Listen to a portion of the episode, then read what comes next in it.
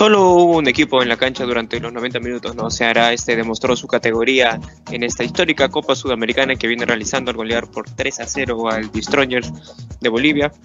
Eh, rápidamente al minuto 24, un terrible derechazo del volante Richardson que termina colando en el ángulo izquierdo del portero Guillermo Vizcarra que nada pudo hacer. Rápidamente, apenas tres minutos después, una gran jugada colectiva armada por la banda izquierda entre el lateral Víctor Luis Lima y Roberto termina con tanto del, lateral número 33 por entre las piernas del, del golero Vizcarra. Eh, no tuvo complicaciones en el primer tiempo, más allá de un disparo un poco lejano del volante Luciano Ursino. Pudo controlar todas las secciones. Ya en la segunda mitad el trámite fue el mismo, no cambió para nada. Seara seguir poniendo su condición de local.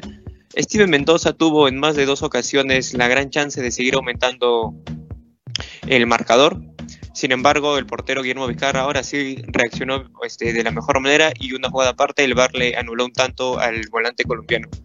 Al minuto 52, Lima, que termina siendo el capo del partido, termina anotando de cabeza tras un terrible este, derechazo de Richard Cándido que se estrelló en el, poste.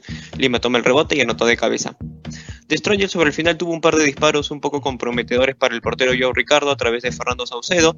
El balón se, terminó estrellando en el travesaño. Sin embargo, esa fue la jugada más peligrosa del Negro que pierde un global por 5 a 1 y ahora se hará, esperará entre el vencedor de entre la U Católica de Chile o Sao Paulo en los cuartos de final.